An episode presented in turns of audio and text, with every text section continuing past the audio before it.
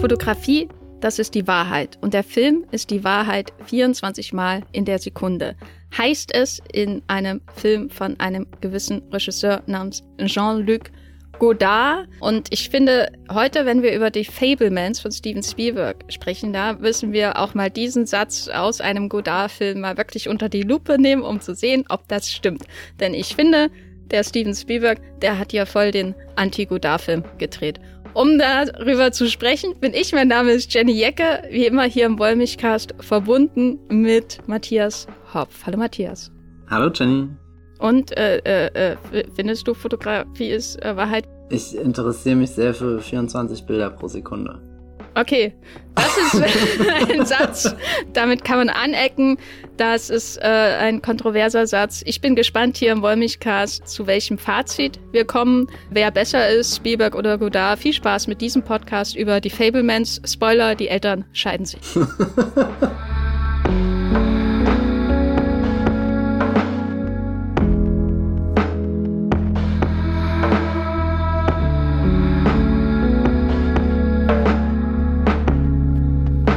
Matthias, die Fablemans oder Belfast? Welchen würdest du, wenn ich dir jetzt eine Pistole an den Kopf halten würde, lieber nochmal schauen?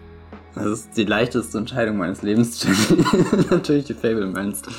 Und warum äh, habe ich äh, die Fablemans mit Kenneth Brenners äh, Meisterwerk Belfast in einem Satz genannt? Kannst du das unseren Zuhörenden erklären? Weil mir fehlen die Worte auf dem hier vorgegebenen Lautstärke-Level über Belfast zu sprechen. Ich meine, ich glaube, ich muss das den Zuhörenden gar nicht erklären, weil wer diesen Podcast hört, Jenny, der weiß, dass das insgeheim dein absoluter Lieblingsfilm ist. So oh. oft, wie du ihn erwähnst. Ich persönlich für meinen Teil muss sagen, ich hätte ihn jedes Mal schon wieder vergessen und du bist diejenige, die ihn hier immer reinträgt, wie in diesem einen Clip, wo, wo der wo das, wo das kleine Kind in diese TV-Schau reinläuft während der Pandemie. So bist du und, und trägst die Kunde von Belfast in den Raum und, und ich sag nur, oh, uh, there's a child. Uh, hello there.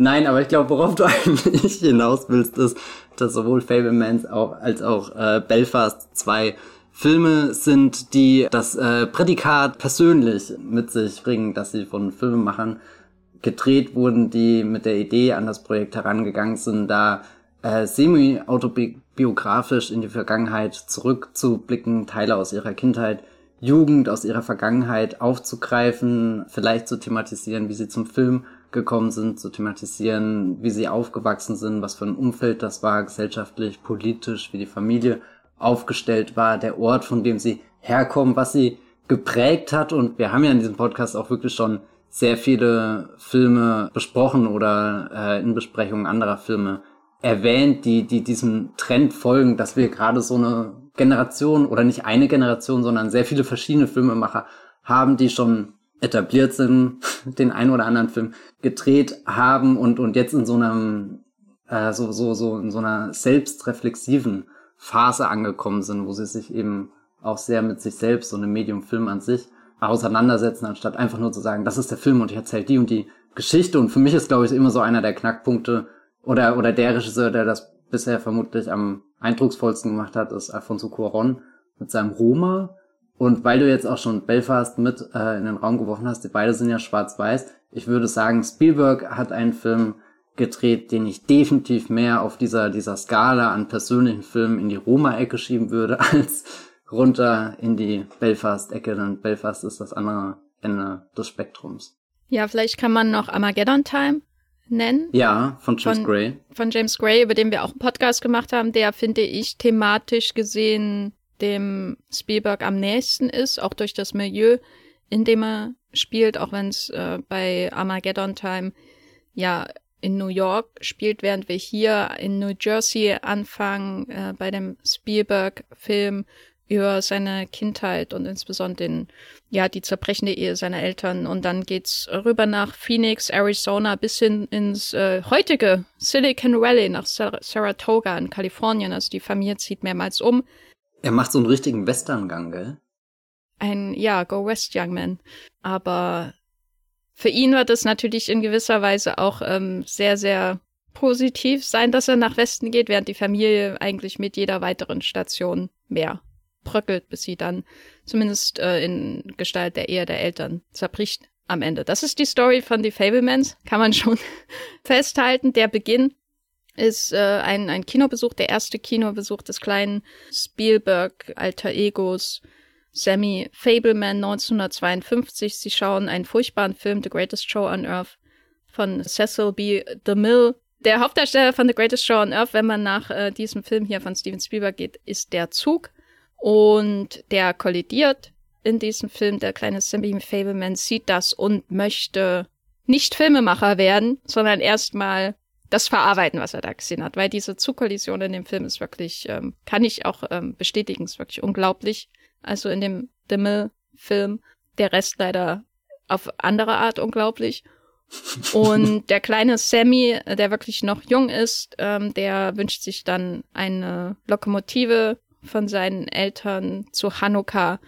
Dadurch kommt das dann erst zu diesem Moment, wo er dann so diesen filmemacherischen Gedanken bekommt. Er inszeniert erst den Crash und dann wird es auch noch gefilmt, dieser Crash. Und das ist sozusagen der Urknall von Spielberg als Künstler. Und ja, hat dich das interessiert? weißt du? nein, nein, weil ich halt sah schon oft in dem Film und hab auch über Armageddon Time zum Beispiel nachgedacht und gedacht, ähm, was ist eigentlich eine interessante Story, wenn Regisseure Filme über sich selbst machen? Also zum Beispiel, eins der bekanntesten Beispiele ist natürlich äh, Woody Allen, der viele, viele Filme über seine Neurosen und seine Beziehungsprobleme, aber auch ähm, seine Herkunft Herkunft gemacht hat und dann äh, jemand wie Fellini oder so, wenn er da, äh, was natürlich der Traum jeden Re Regisseurs ist, Marcello Mastroianni als sein alter Ego in 8,5 ähm, besetzt, um seine ja privaten Turbulenzen zu verarbeiten. Das sind ja auf dem Papier auch nicht immer unbedingt Dinge, wo man denkt, ja, da muss man Drehbuch drüber machen, aber ich finde, die, die Spielberg-Kindheit ist ja eigentlich so normal, dass sie wahrscheinlich noch weniger nach einem Film schreit. Ich meine, selbst James Gray hat immerhin den Sonne- und Beton-Moment, wo er Computer klaut aus der Schule. Weißt du, also so eine Eskalation. Und Spielberg Story ist ja eigentlich sehr gewöhnlich, ne, wenn man die Scheidungsraten äh, insbesondere dann in den äh, ausgehenden 60er, 70er, 80er Jahren anschaut. Das ist ja eigentlich normal, diese Geschichte. Wie, wie hast du das wahrgenommen?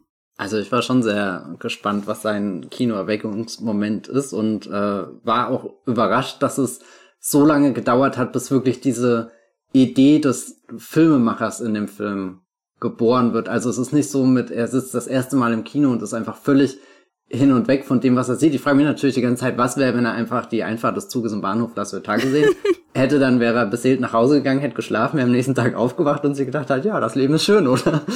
Ähm, während dass er, dass er hier halt direkt mit so einem ähm, Spektakelmoment auch irgendwie in diese Kunst der bewegten Bilder eingeführt wird und davor erstmal ganz nervös ist von, oh mein Gott, die Menschen sind da so groß, Dad, das hast du doch gesagt. Und dann muss der Dad erst sagen, ja, ja, die, die Menschen sind groß, aber nicht, weil das Riesen sind, sondern einfach nur, weil die, die sehr groß sehen und, und er bekommt ja, während er da im Kino in der Schlange steht, die, die, die beste, das beste Briefing, wie, wie Kino eigentlich auseinanderzulegen ist. Also hier äh, ähm, Sherry Williams und Paul Dano, die die Eltern spielen, geben ihm ja ganz kurz so, so sehr prägnante Einweisung quasi, wie, wie dieses Phänomen Kino funktioniert, was man sich davon erwarten kann, äh, dass hier äh, Licht auf eine Leinwand geworfen wird, darüber eine äh, Geschichte erzählt wird und so.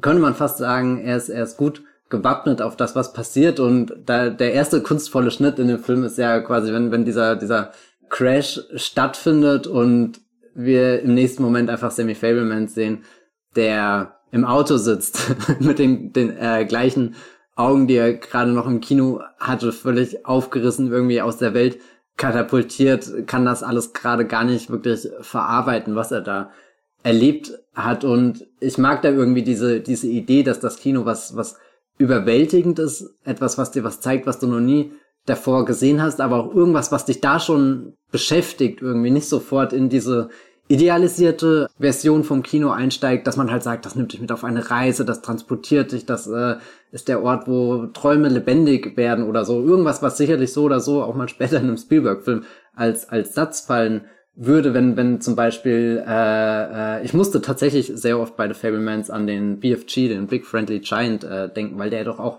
sehr direkt mit so einer ja, Transportsequenz in, in ein Zauberland, in eine Fantasiewelt beginnt, wo du einfach nur staunst und staunst und staunst und Fablemans sagt dir erstmal, dass du verstehen willst, warum du überhaupt staunst, wie, wie diese Bilder zusammenkommen, was die mit dir machen. Also so die, die erste Idee, die der Film erstmal auspackt, ist das, was der junge Sammy da gesehen hat, verstört ihn fast schon.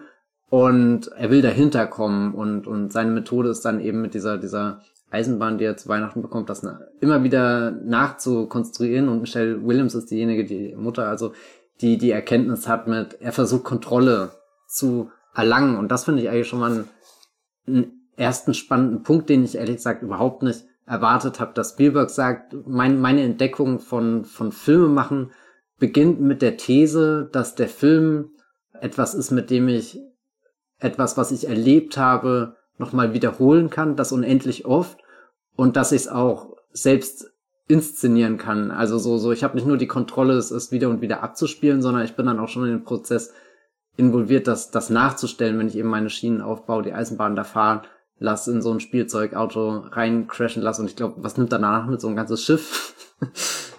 ja, das, das fand ich sehr, sehr faszinierend und auch, was mir am meisten verblüfft ist, dass er, dass er eben nicht anfängt, dir davon zu erzählen mit, das Kino ist Magie, sondern eher, das Kino ist erstmal was, was wir, was nachvollzogen werden kann, was erstellt werden kann, wo man denkt wie ein Ingenieur. Das ist ja so ein Satz, den äh, der Paul Dano, der Vater, später ganz stolz sagt, als er herausfindet, wie, wie sein Sohn später einen, einen Feuerschusswaffeneffekt in seinen Film eingebaut hat, dass das keine Magie des Kinos war, sondern dass das einfach ein, ein sehr praktischer Handgriff war, dass er, dass er den, den Film durchlöchert hat und dadurch das Licht dann beim, beim, durch den Projektor quasi besonders aufblitzt oder so, dass das gleich schon ein, ein sehr, sehr technischer Aspekt drinne ist und ich glaube, das überträgt sich dann nicht nur auf das Filmemachen, sondern auch generell auf die Familie, in der sich der Sammy Fableman wiederfindet. Da wird immer wieder über betont, dass es zwei Lager gibt, dass es auf der einen Seite den, den Vater gibt, der mit Computern arbeitet, mit äh, Systemen, mit Dingen, die sich äh, sehr logisch auf einem Blatt Papier äh, entwickeln lassen und auf der anderen Seite die äh, Mutter, die Pianistin ist und eher so für, für dieses künstlerische steht und, und dass er in dieses Lager des Künstlerischen irgendwie eingeordnet wird, dadurch, dass er dann diese, dieses Interesse an, an den bewegten Bildern, am Film entwickelt, aber das um dieses, diese, diese Filme umzusetzen, er ja auch immer auf einen sehr großen Fundus und Einfallsreichtum zurückgreift, wie er die, diese Filme auch praktisch einfach umsetzt, dass er immer sehr konkrete Ideen hat, wie kriege ich eine Mumie zum Leben, äh, nämlich mit Klopapier und wie inszeniere ich den Einschlag einer Granate, nämlich mit einem Brett, auf das ich drauf trete, das dann Sand hochwirbelt und so. Und das finde ich sehr spannend, dass das im Endeffekt schon am Anfang da ist und im Lauf des Films immer weiter fortentwickelt wird. Ja, er dekonstruiert quasi Film, während der Torregisseur äh, äh, der Mord im Orient Express und Tod auf dem Nil Regisseur Du meinst den Atomus Foul Regisseur? Den habe ich zum Glück nie gesehen, den Film. Der ist gar nicht zu unterschätzen, also. Okay, die Pause ist sehr lang. äh, nein, aber ich sag mal, bei, bei Brenner, da ist Kino auch da und zwar auch als so eine Art Flucht in den Alltag, die sich dann vermischt mit der Gegenwart und auch so der Idealisierung der Beziehung der Eltern zum Beispiel, die, die dann eben auch inszeniert wird, filmisch so, so verwunschen wie das, was auf der Leinwand passiert, wenn sie da zusammen tanzen und so. Und bei James Gray geht es ja gar nicht mal so sehr um Kino an sich, sondern eher so um diesen Drang, sich mit Kunst auseinanderzusetzen, auch, auch um diesen Drang, das auch unabhängig von der Norm zu machen, in den Schulen, in denen er sich aufhält, in diesem Film. Aber es geht natürlich noch viel, viel mehr in Armageddon Time. Also da ist das Kino ja eher so, ähm, finde ich, stellvertretend repräsentiert durch die NASA-Träume, die er hat. Das ist ja auch das Schöne, dass Armageddon Time im Grunde auch ein Making-of von Ad Astra ist. Das sind ja manchmal solche Filme auch so ein Schlüssel, um die Filmografie noch besser zu verstehen. Bei James Gray sehe ich das schon, wobei ich aber bei ihm immer das Gefühl hatte, schon in seinen ersten Filmen, dass, dass er dir eigentlich schon den Weg zeigt, um alles zu verstehen. Und du würdest auch die, die Filme, sowas wie We Own the Night, wenn du die ersten Filme von ihm gesehen hast, dann verstehst du auch, warum das auch ein autobiografischer Film ist, obwohl es ein Genrefilm zum Beispiel ist. Einfach durch die, das Setting, das Milieu, in dem er spielt und äh, die, die Beziehung der Figuren und dem Druck, den sie ausgesetzt sind. Bei Spielberg ist aber so, als würde er das Medium-Film selbst erstmal auseinanderbauen vor deinen Augen. Und das macht er ja wirklich, indem er dann im Verlauf des Films erstens zeigt natürlich, wie man filmt und dann zeigt, wie man schneidet äh, und äh, damit auch die Filmrealitäten konstruiert nach Bedarf.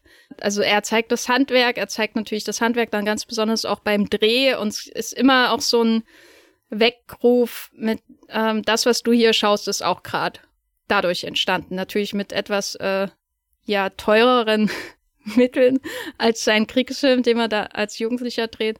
Aber das ist alles viel, viel meta, äh, würde ich sagen, als äh, in den anderen Filmen, die wir bisher gesehen haben, so aus diesem Subgenre.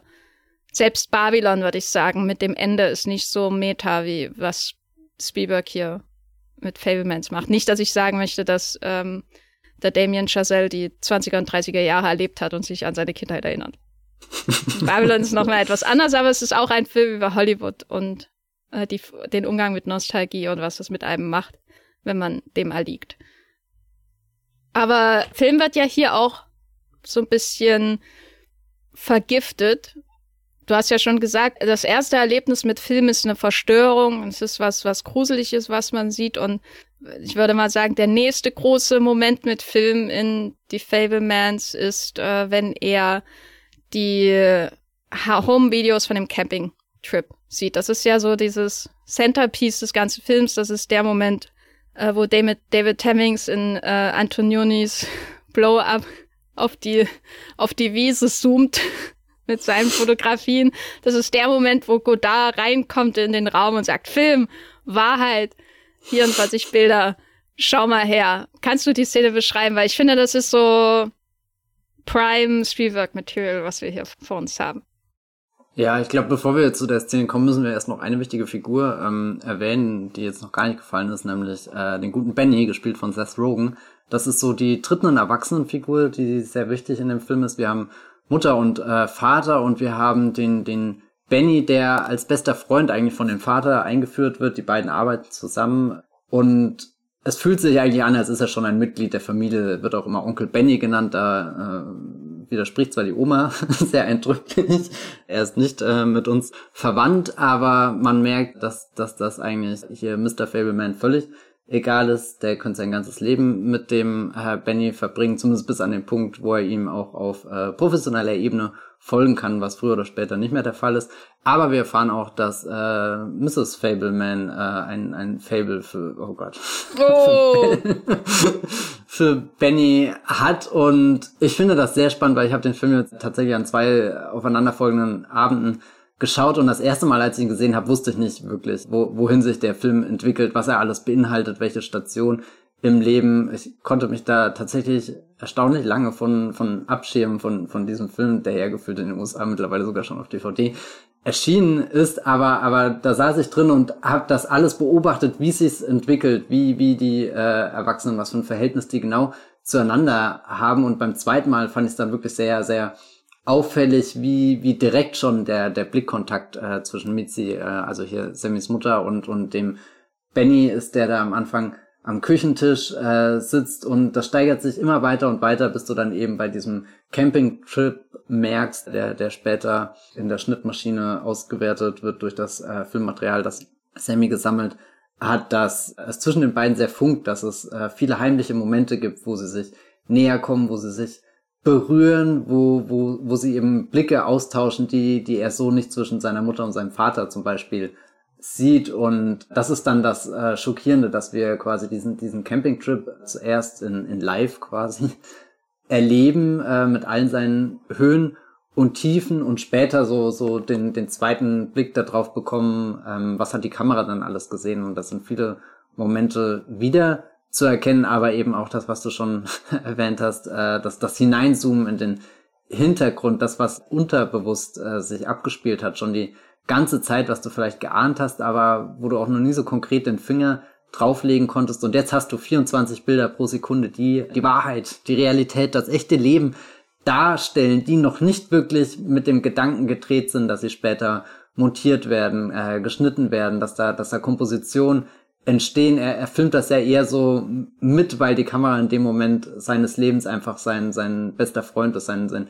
Wegbegleiter, mit dem er alles festhalten kann. Aber er hat jetzt äh, diesen Campingtrip nicht gefilmt, um später wie beim Ditch Day 1964 da mit dem Ziel schon daraus einen Film zu machen. Da geht er ganz anders ran. Da hat er schon konkrete Ideen am, am Set, am Ort, on Location, was für, für Spielereien er einbaut. Zum Beispiel Möwen, die vorbeifliegen und äh, auf schlafende Leute am Strand sich entleeren und so weiter. Da, da ist Spielberg schon, schon viel mehr ein Regisseur, der inszeniert, während wenn er diese, diese Campingtrip-Aufnahmen auswertet, ist eigentlich erstmal ein genervter Jugendlicher, der viel lieber seinen, seinen Film über den Zweiten Weltkrieg drehen würde, für den er schon ganz viel geplant hat, für den er große Ideen hat, wo er, wo er äh, sogar schon Storyboards entworfen hat. Aber nee, er, muss sich noch mit dieser Familie rumärgern und, und schneidet dann dieses Home-Video schnell runter und merkt, okay, dieses schnell runterschneiden ist überhaupt nicht möglich, weil hier habe ich gerade das Element gefunden, was diese Familie auseinanderreißen wird, was aber auch irgendwie so ein, so ein Schlüssel ist, um die Familie und warum sie so ist, besser zu verstehen. Also es ist sehr,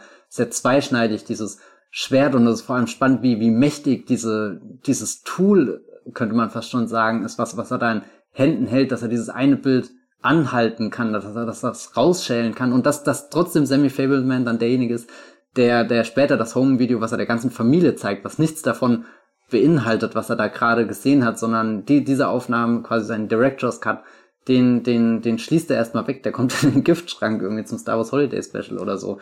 Äh, dazu zu Batgirl oder so, da steht er gerade, wird von der Steuer abgeschrieben und später ausgepackt. Als Hat halt David Zaslav die Rechte an dem Video von Sammy ich, ich, ich befürchte es irgendwie. Also es, wir können nur hoffen, dass irgendjemand liegt. naja, auf alle Fälle ist das Filmemachen auch immer sehr irgendwie als, als, als Spiegel zu, zu, zu, zur Wirklichkeit, zum echten Leben. Mal verarbeitet er irgendwie seinen Frust, seinen Zorn irgendwie direkt nach dem Erkenntnis, dass seine Mutter eigentlich auf den Onkel Benny steht, dreht er ja seinen Kriegsfilm, der, der mit einer der abgründigsten Szenen überhaupt gleich aufwartet. Es wird geschossen und, und dann ist auch der, der Held der Geschichte, merkt, dass er seine ganze Armee eigentlich dann nur in, in Tod und Verderben geführt hat. Also so, er verarbeitet auch schon immer sehr direkt und intuitiv, was er gerade in seinem echten Leben erlebt in, in seinen, seinen Filmen, aber dieses, dieses eine, eine Band eben von dem Campingtrip, den, den zeigt dann an der Mutter wieder im, im stillen Kämmerlein in, im Wandschrank über ein Projektor, also was ganz Geheimes, was nur zwischen Mutter und Sohn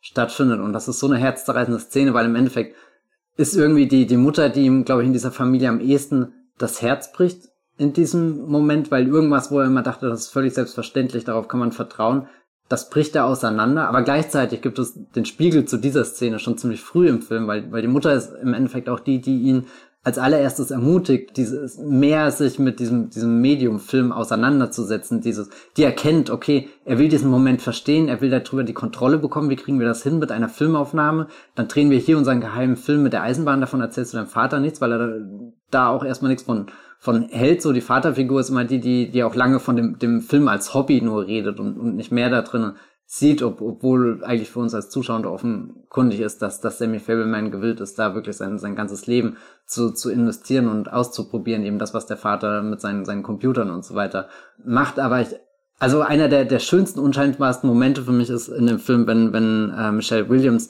am Esstisch sitzt und, und die, die Rolle mit dem Super 8 Film, den er da am Anfang von dem Train Crash gedreht hat, wenn, wenn sie ihm die so, so zusteckt und das ist wie so, so ein, Geheimnis von, von, das ist was, was wir zusammen haben und, und hier erleben wir zum ersten Mal, wie wir dann seinen eigenen Film schaut und den auch der Mutter zeigt, auch wieder in so einem Wandschrank.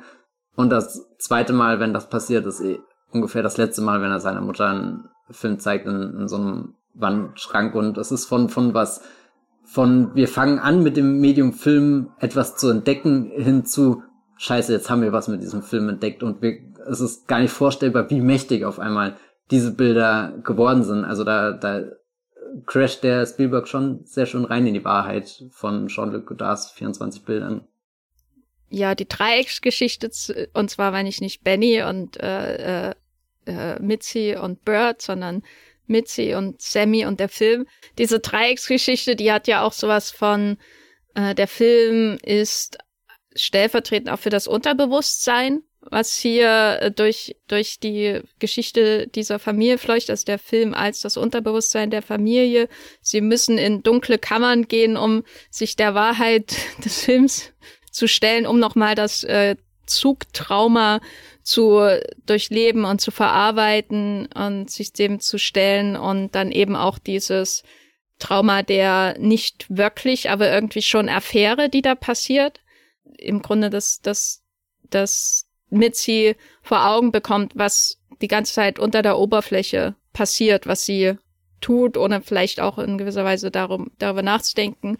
Ähm, das Unterbewusstsein wird da an die Oberfläche der Leinwand geholt, aber gleichzeitig, äh, und das ist so das, was der Idee des Unterbewusstseins als dieses, das kannst du nicht kontrollieren, das ist irgendwie was, was bricht eben auf, äh, entgegensteht, ist natürlich, dass der Film hier von vornherein als etwas dargestellt wird, was man ähm, manipulieren und kontrollieren kann. Und was ich eben immer bei dieser Sequenz, wo er sein Blow-up, beziehungsweise auch Blowout, wenn man De Palma äh, Moment hat.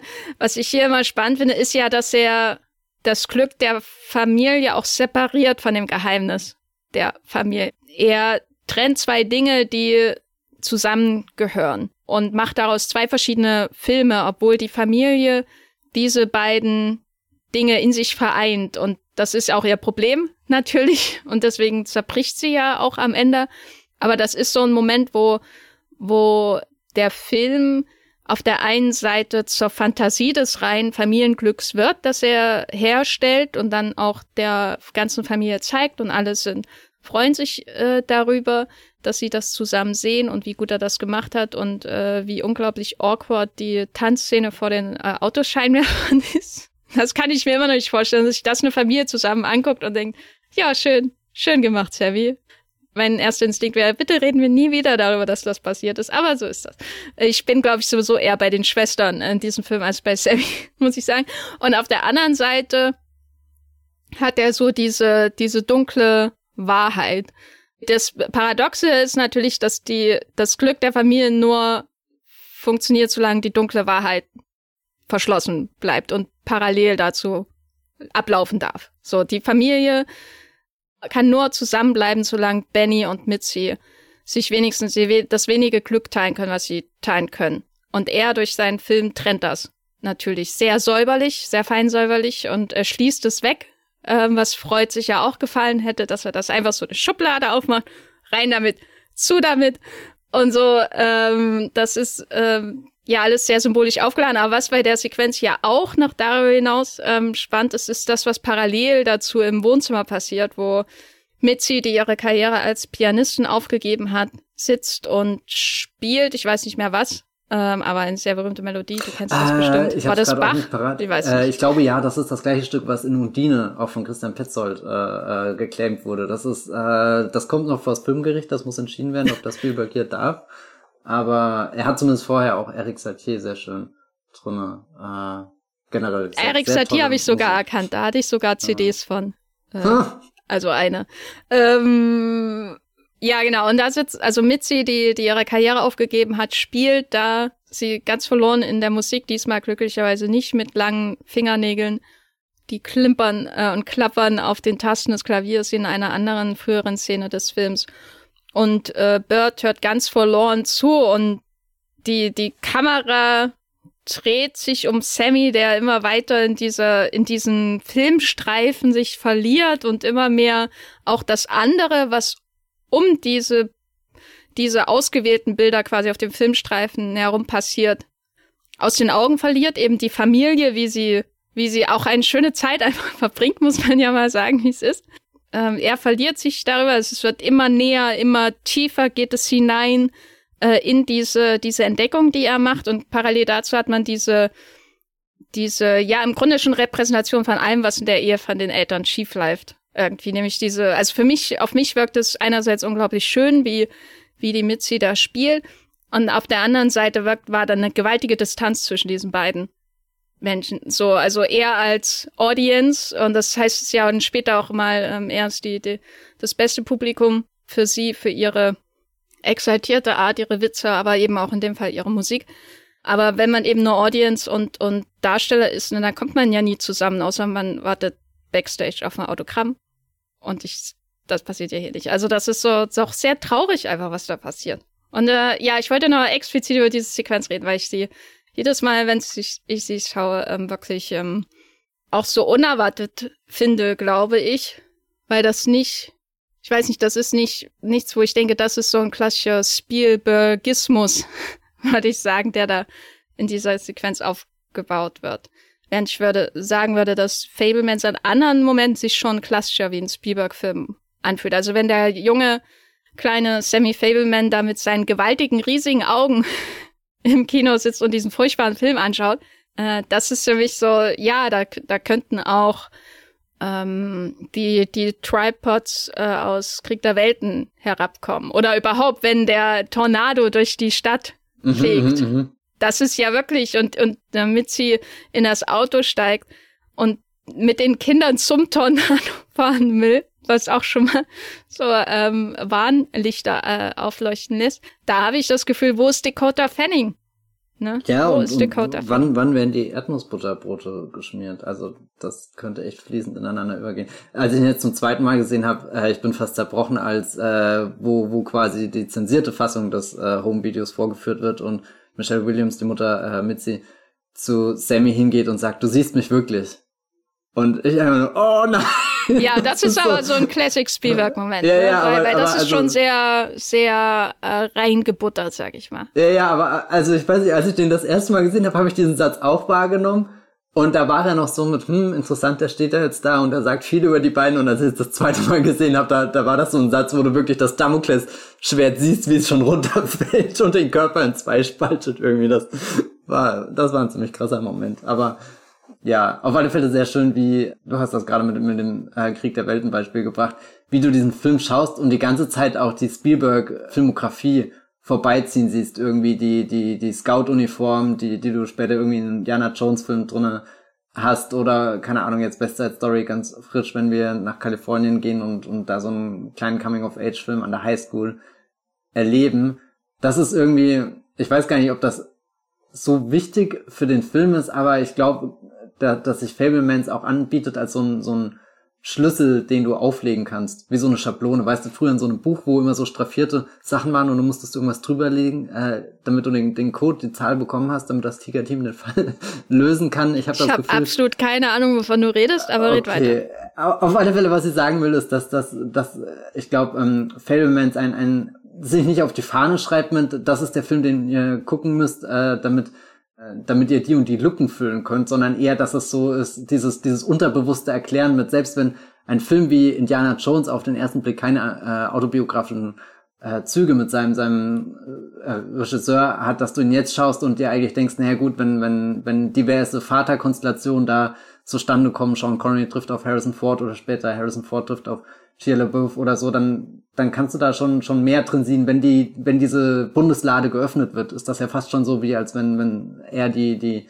die, den Schrank öffnet, äh, die Schublade öffnet, wo er, wo er seinen, seinen Director's Cut, ähm, versteckt hat und er weiß nicht, was er damit entfesselt. Aber was ich auf alle Fälle auch mag, an diesem Moment ist, dass klar wird, dass diese Kontrolle, die am Anfang im Raum steht, die man eventuell mit dem Film erhalten kann, dass das auch nicht komplett stimmt. Du hast schon gesagt, äh, hier geht es auch viel darum, was die, die Macht eben von, von, von Filmen sein kann, dass du hier manipulierst, äh, dass äh, Montagen und so weiter stattfinden, aber dass der Film definitiv auch immer ein Teil des Prozesses ist, dass du damit verarbeiten, verstehen kannst. Und ich glaube, das ist das Wichtige. Du wirst es nie kontrollieren können. Klar, du, du hast irgendwann einen Moment, wo, wo du was sehr bewusst in Szene setzt, aber im Endeffekt der Film, der, der bleibt, ist nur, nur was, was halt mitgeht und wo du immer wieder zurückkehrst. Und letzten Endes ist die Fablemans, der Film, als Film ja auch ein, ein weiterer Teil in diesem Prozess des äh, Verarbeitens. Und deswegen mag ich die allerletzte Szene, ich weiß gar nicht, ob ich jetzt schon so weit vorgreifen soll, auch so sehr, wo sich Spielberg selbst korrigiert, wo er uns irgendwie eine sehr inspirierende Begegnung mit, mit einem Regisseur zeigt, äh, die, die sehr wichtig für ihn wird, und dieser Regisseur gibt ihnen einen Tipp mit und, und den beherzigt er am Ende dann vor unseren Augen und das mochte ich irgendwie, weil das so zeigt mit, eigentlich könnte man sagen, Spielberg hat alles durchgespielt, hat jeden Blockbuster gedreht, hat, hat Hollywood für immer bestimmt mit seinen Werken, bla bla bla bla bla. Aber das, was uns Spielberg als letztes zeigt, ist jemand, der sagt mit, nee, guck mal, ich bin immer noch neugierig und kann irgendwas lernen und kann mich zurückerinnern an den und den Tipp und die und die Erkenntnis, die ich hatte und, und selbst bei, bei dem Film, der hier stellvertretend für mein Leben steht, der, der sowas Vollkommenes haben könnte, selbst bei dem bin ich jemand, der immer noch dran interessiert ist, naja, stimmt, was ist denn, wenn der Horizon eher ein bisschen tiefer ist als einfach nur zentralmittig? Und das finde ich irgendwie so, so schön, dass, dass dir der Film sagt, ich habe immer das Gefühl, du siehst einen Film im Kino und der wirkt so vollkommen.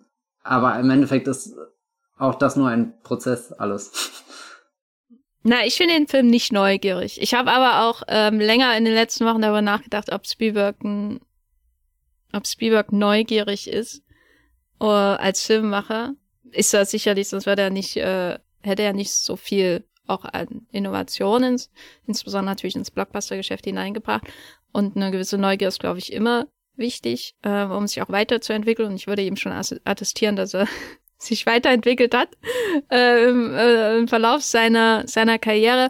Aber The Fablemans wirkt für mich nur insofern neugierig, als es ein kontinuierlicher Prozess der Introspektion ist. Also die Neugier was finde ich, wenn ich mich wirklich mal damit mit meiner gewählten Kunstform direkt auseinandersetze, weil ähm, du hast ja schon die vielen Déjà-vus auch erwähnt, die man hat, wenn man dies, wenn man Spielbergs Filmografie schaut und die Fablemans dann mit diesem Wissen anschaut, also auch sowas wie der Soldat James Ryan oder so, alles ergibt auf einmal Sinn, außer dass er noch keinen Western gedreht hat, verdammt nochmal. Das habe ich mir auch zweieinhalb Stunden gedacht. Aber, aber ähm, was, was diese Déjà-vus hier auch für einen Effekt haben, ist diese Erkenntnis, wie sehr man sich in den letzten Jahren seit dem ersten Film immer wieder anhand von populären Erzählformen mit der eigenen Psyche auseinandergesetzt hat.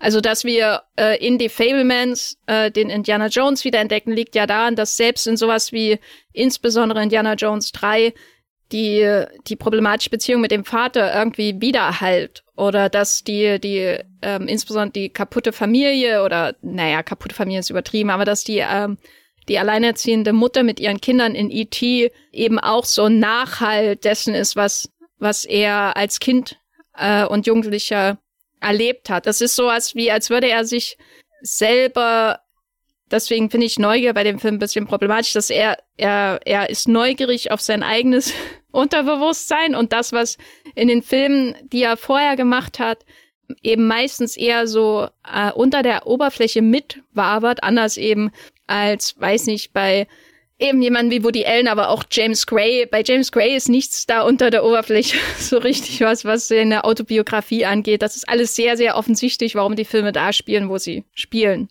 Außer vielleicht bei Lost City of Set, das ist wahrscheinlich sein Spielbergigster Film, was so die, die, die Verarbeitung der Autobiografie angeht. Also man nimmt einen Abenteuerfilm und so und erzählt das dann da oder bei Ad Astra, man nimmt einen Science-Fiction-Film. Während bei den ersten Filmen, die James Gray gemacht hat, würde ich sagen, da ist nicht, die Autobiografie ist nicht an der, unter der Oberfläche, sie ist da. Sie ist für alle lesbar da.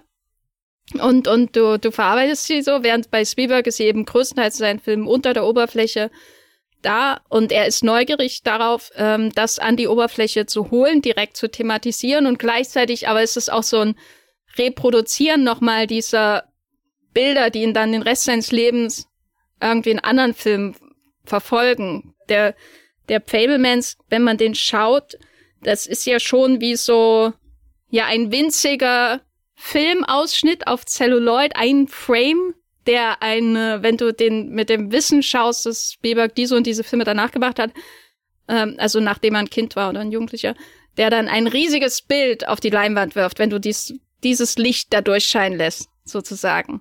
Ähm, deswegen kommt er mir nicht wie eine, wie eine neugierige Weiterentwicklung als Filmemacher unbedingt vor oder so, wie das Neues lernen, sondern eher wie man hat die ganze Zeit dieses gewaltige Bild auf der IMAX-Leinwand zum Beispiel. Das ist so, so seine Filme, die er vorher gemacht hat.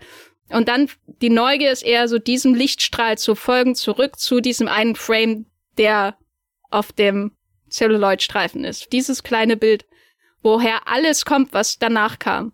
Das zu reproduzieren. Und deswegen kommt einem natürlich auch alles so bekannt vor in diesem Film, wenn man, wenn man ihn schaut. Aber was ich eben wirklich großartig an Fableman finde, obwohl ich ihm nicht fünf Sterne geben würde, aber das hat andere Gründe, äh, ist, dass er das eben so, so ambivalent, dass das hier so ambivalent geschieht. Dieses kleine Urbild zu zeigen von seiner Familie, aus dem alles entsprungen ist, was später kam. Das auch, also nicht nur Ambivalenz gegenüber seiner Verantwortung dafür, dass die Familie auseinandergebrochen ist, weil das, das ist ja schon was, was hier sehr stark aufgeworfen wird, ne, was der Film und äh, äh, sein Umgang damit für die Familie bedeutet, obwohl natürlich nicht seine Schuld ist, dass das alles passiert und Schuld ist sowieso bei solchen Sachen ein problematisches Konstrukt, wenn es um ähm, Scheidungen geht. Aber dass er ja nicht nur hinterfragt, was dieses Bild, das Urbild von ihm zeigt, sondern wie man sowas überhaupt darstellen kann. Das ist das, was ich an The Fablemans wirklich außergewöhnlich dass es nicht nur jemand ist, der schaut, ich habe das erlebt und das hat mich mein ganzes Leben lang so und so verfolgt und jetzt schaue ich nochmal zurück und versuche zu verstehen, wie meine Eltern wirklich ticken, sondern ich mache das alles und hinterfrage gleichzeitig, wie Film das überhaupt darstellen kann. Da ähnelte auch Cuaron, würde ich sagen, bei Roma so ein bisschen. Aber hier ist, ist natürlich noch viel offensiver und die berühmt, die, die, die Szene, die das natürlich essentiell verkörpert, ist der Moment, wo die Eltern mit den Kindern sprechen und ihnen von der Trennung erzählen in The Fablemans. Und die Schwestern sitzen alle auf der Couch und äh, sind in Tränen aufgelöst.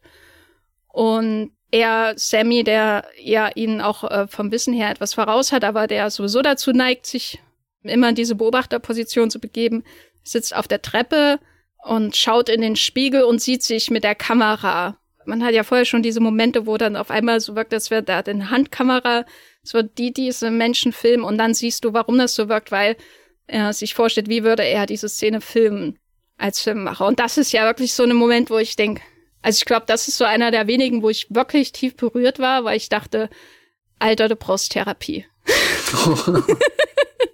Nein, aber das ist so ein ehrlicher Moment, wenn du erzählst, was Film in deinem Leben bedeutet, geht es ja eigentlich nicht ehrlicher als so ein, so ein Moment, wo du emotional dich einfach distanzierst, damit es dich nicht tangiert, was passiert und du flüchtest dich in, in deine filmisch angelernten Denkprozesse. Wo kommt der Schnitt? Was würde ich für eine Einstellung wählen? Weißt du, das ist so, also ich meine, es gibt viele Filmemacher, die Filme darüber machen, wie sie, wie sie ihre Frauen betrügen, weißt du? Also so, so, äh, die, die werfen ihre ganze Dreckwäsche vor die Füße. Und Spielberg ist ja ganz und gar nicht so ein Filmemacher. Aber wenn er diesen Moment zeigt, denke ich, das ist so hart, was da passiert. Also schwer zu ertragen, fand ich. Ich finde generell zieht er in dem Film oft hart ins Gericht, was sich seine Familie und den, den Film, der irgendwie das alles zusammenhält, aber auch auseinandertreibt, angeht. Wenn ich jetzt seine Filme eigentlich schaue, dann verbinde ich damit ja eher was, was meist auf einer emotional sehr behutsamen Note endet. Also sei das diese, diese Familienbegegnung am Ende von Krieg der Welten, wo wirklich der, der, der Weltuntergang stattgefunden hat oder das, Ende, was E.T. findet, äh, weil ich den jetzt noch erst wieder gesehen habe, wo, wo, wo dieses Wesen irgendwie von seiner Familie weggerissen wird auf einem fremden Planeten ist, diese, diese komische menschliche Ersatzfamilie findet, aber bei der auch nicht alles gut ist. Und weiß nicht, also so, wie, wie gut er all diese Dinge da balanciert in den Film und ich schaue E.T. jetzt nicht und denk, oh Gott, ich muss so viel Kraft sammeln wie, weiß nicht, bei einem Lars von Trier Film oder so, dass ich da irgendwie durchkomme. Sondern Spielberg hat das alles so, so gut im Griff. Stell, stell dir mal Dogville mit äh, E.T. vor, statt Nicole Kidman. Ich will Dogville mit Nicole Kidman und E.T. sehen.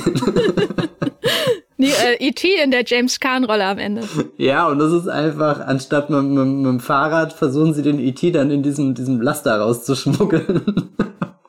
oh Gott, irgendwie habe ich jetzt Bilder im Kopf, die ich eigentlich nicht haben will. Aber was ich auf alle Fälle sagen wollte, ist, ich bin absolut beeindruckt, wie, wie sicher die, die Spielberg-Filme auf so einer emotionalen Ebene alle erzählt werden. Also jetzt nicht im Sinne sicher von, er geht keine Wagnisse ein, sondern sicher, ich, er weiß genau, was er da macht, wie, wie er diese Figuren zusammenbringt, auseinanderbringt oder so. Und dann schaust du irgendwie den Film an, den er über seine eigene Familie dreht und, und da ist das auf einmal nicht mehr äh, vorhanden, sondern es sind viel mehr Abgründe da, viel mehr hinterfragen. Also das, das wo, wo, wo E.T. ist ja so komplett verliebt, auch einfach nur ein Film zu sein und vielleicht auch sogar der Spielberg, der noch am ehesten ein Western-Element hat durch den, den Sheriff, der da fast schon, schon durchläuft mit seinen, seinen, äh, seinem Schlüssel, der die ganze Zeit so ähm, klimpert, wie du das hast, wenn, wenn ein Cowboy mit seinen Stiefeln da im Sand ähm, auftritt und was ist das, die Sporen, äh, so, so, so Klickgeräusche machen und so. Und und da ist der Film so so voll Kino Kino und die die Familie im Film ist auch eine Kinofamilie die Höhen und Tiefen erlebt. Und dann siehst du irgendwie den den Film wo wo Spielberg dich sehr nah an an seine Geschichte ranlässt. Und das wird echt ungemütlich. Also weil du vorhin gesagt hast ähm, dieser Gedanke mit oh mein Gott du brauchst Therapie ich merke immer wie ich wie ich den den den den Fablemans schaue und manchmal gar nicht drüber nachdenkt, dass ich hier gerade den Therapiefilm von Spielberg gucke. Und dann hat er aber wieder Passagen, wo er so mikroskopisch nah an irgendwas rangeht, äh, irgendwas, was Michelle Williams als seine Mutter in dem Moment macht, oder irgendeine Art und Weise, wie, wie Seth Rogen als der Onkel Benny reagiert, oder eben der, der, der Bird, der Paul Dano, wo ich immer denke, ist das Bild gerade eigentlich wirklich für mich bestimmt?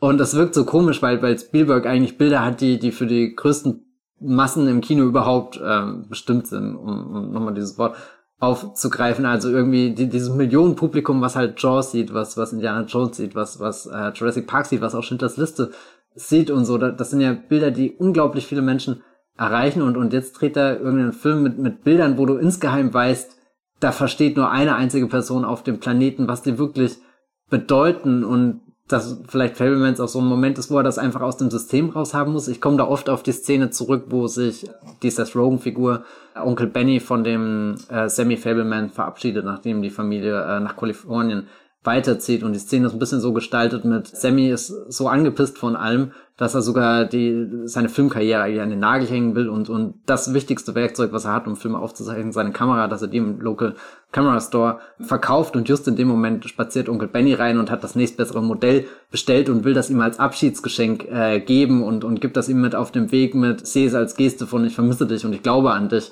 und, und er will das auf keinen Fall annehmen, weil du dann schon an dem Punkt bist, wo, wo das Filmemachen sehr kompliziert geworden ist, wo es, wo es nicht dieses Unschuldige vom Anfang fast noch hat, wo, wo, wo du irgendwie Spaß mit deinen Schwestern hast und einfach wild ausprobiert, was du da gerade alles Abenteuerliches erzählen kannst, sondern wo, wo, wo du schon irgendwie merkst, dass, dass dieser Film was, was Größeres, was Mächtigeres, vielleicht sogar was Ungeheuerliches ist. Und dann ist da ausgerechnet eine der Figuren, der du sogar die Schuld daran äh, geben würdest, dass gerade alles den Bach runtergeht und, und weiß nicht, da schwingen so ganz viele Dinge mit von, die beiden haben ja auch trotzdem eine Beziehung, hat man davor gesehen, wo sie sich verstehen, wo sie gut miteinander auskommen, wo sie ein freundschaftliches Verhältnis haben. Und, und das ist so eine Szene, die gucke ich jedes Mal an und frage mich, die ist, glaube ich, für, für Spielberg am wichtigsten, dass er die in dem Moment gedreht hat, um, um all das kurz mal zu verarbeiten, festzuhalten. Und ich schaue die an und finde sie halt interessant, weil, weiß nicht, dass Seth Rogen da Dinge macht, die ich nie gedacht hätte, dass ich sehe, dass Seth Rogen macht, weil, weil der Dialog meinetwegen sehr gut geschrieben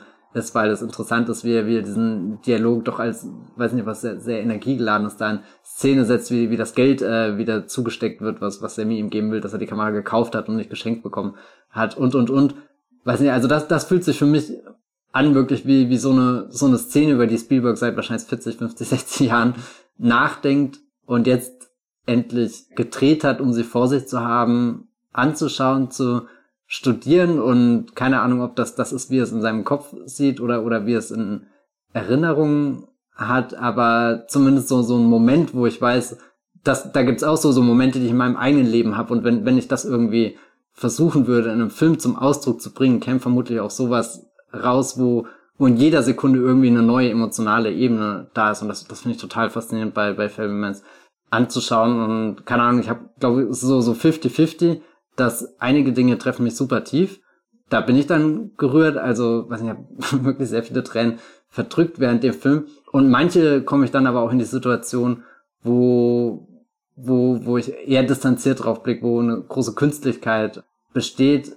Ich tendiere dazu zu sagen, sie haben oft mit Michelle Williams zu tun, weil sie die Figur ist, wo, wo ja auch von den, von den Eltern mit am prominentesten sind. Also ich habe immer das Gefühl, dass die, die Paul Dano-Figur auch so ausgeklammert ist aus dem Ganzen, dass sie Aber das ist ja auch irgendwie die Rolle des Vaters, der, der nie so komplett im Bilde ist bis zum Schluss oder vielleicht schon im Bilde ist, aber zumindest nicht aus der Perspektive, die uns der Film in dem Moment zeigt.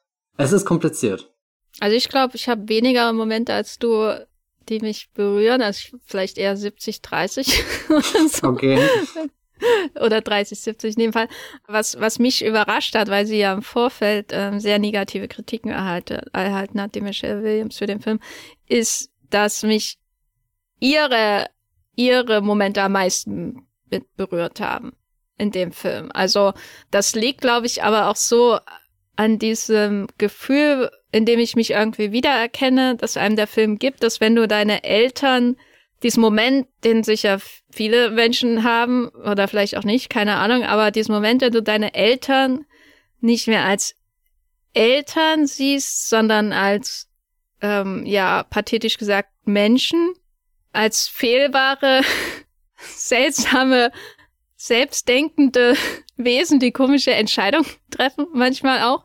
Äh, das ist noch meine Erfahrung, aber dieses, äh, es sind halt deine Eltern, weißt du, und dann irgendwann denkst du, ja, vielleicht sind es doch Menschen und manchmal denkst du, sind das vielleicht noch Kinder? Sind wir nicht alle Kinder? Wer, wenn ich jemals erwachsen werde, werde ich dann mich wirklich verändern? Das ist ein Moment, den ich mir oft als 14-Jährige im Kopf durchgehen habe lassen, als ich Rage Against the Machine gehört habe und mein Che Guevara-Poster an der Wand angebracht habe, war, ist Erwachsensein nicht einfach nur eine Lüge und du denkst immer, ich werde mich dann verändern, ich bin dann auf einer nächsthöheren Ebene, aber wenn du dann wirklich erwachsen bist, ist immer noch alles doof, sozusagen, und du bist, verhältst dich genauso kindisch wie früher. Und da habe ich mich sehr stark in ihrer Figur irgendwie wiedergefunden, weil ich finde, dass sie, ähm, je länger der Film dauert und je mehr Sammy über sie erfährt, durch auch äh, die Tatsache, dass er äh, die Scheuklappen abnimmt, ähm, sie immer mehr wie ein sehr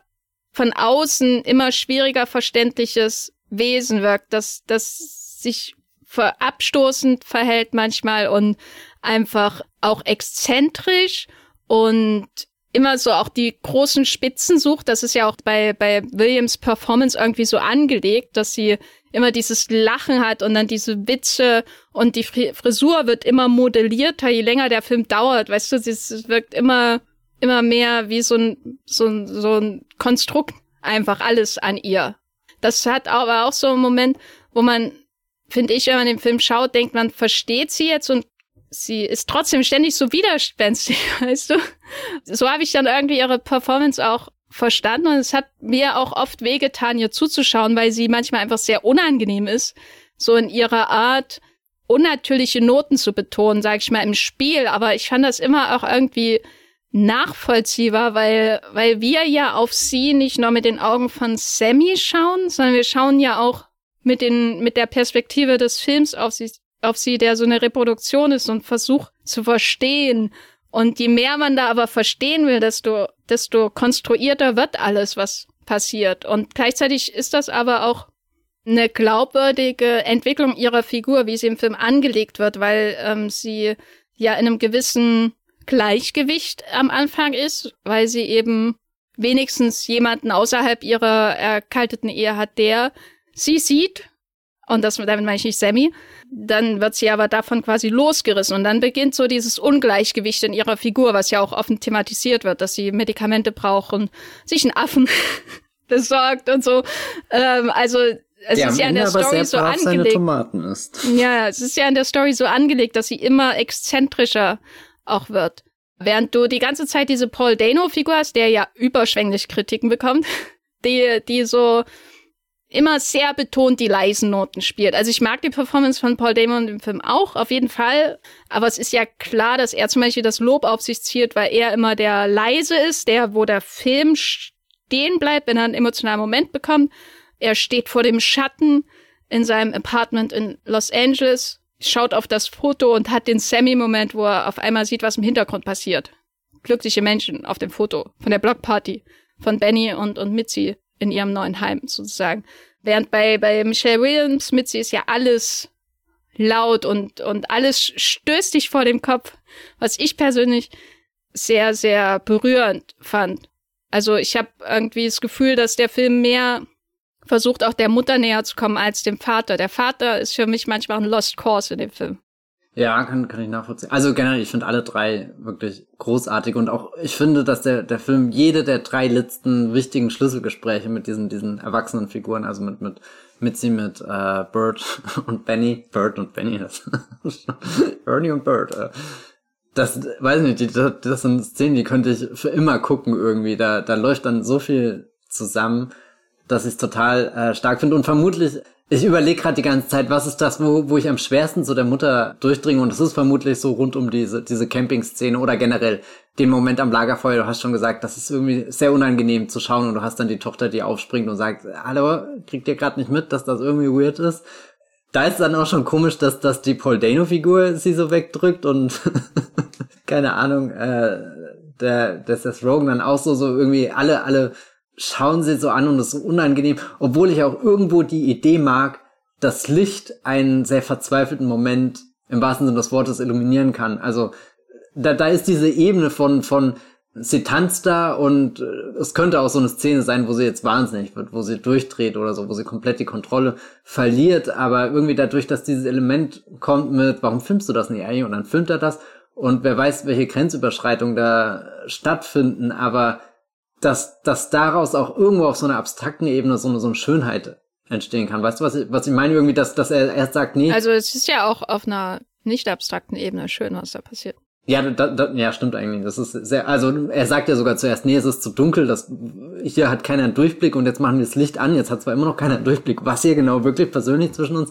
stattfindet, das kriegen wir erst hin, wenn wir es negativ uns äh, äh, ausgewertet haben, aber in dem Moment, wo die, wo die Scheinwerfer angehen, da, da bist du ja komplett im, im Spielberg Kino drinne. Das ist ja wie, wie als guckst du zum ersten Mal Close Encounters im Kino und das sage ich, weil, weil ich Close Encounters irgendwann mal zu Hause gesehen habe und dachte, der ist gut. Und dann habe ich ihn das erste Mal im Kino gesehen und bin rausgegangen und dachte, mein Gott, das ist, mein Gott, da Licht in diesem Film. Das, das schießt dich wirklich irgendwie auf einen anderen äh, Planeten, Stern. Ähm, bin hin und her gerissen. Ich überlege sogar die ganze Zeit, ob meine 50-50 Einschätzung der emotional berührenden Momente, ob das nicht völliger Bullshit ist, weil ehrlich gesagt, der Film. Naja, das musst du mit dir selber ausmachen, wenn du, wenn du dann einen Film drehst darüber, wie du The Fablemans geschaut hast.